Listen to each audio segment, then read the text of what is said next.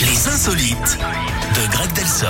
Greg Delsol est avec nous à 7h20 pour une première insolite. On y va. Et on part à Tours, dans l'ouest du pays, où un hôtel de luxe va ouvrir, mais pas pour n'importe quelle clientèle. Il sera réservé aux chats.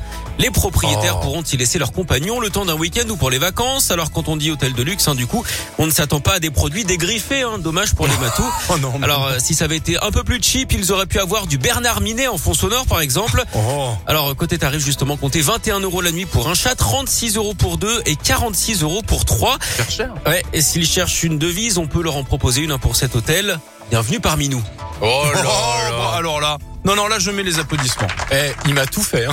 Ah, oh. Voilà, trop bien. Oh. On va s'arrêter là, ça vous va Oui, ça va. L'insolite est à retrouver sur radioscoop.com. À tout à l'heure.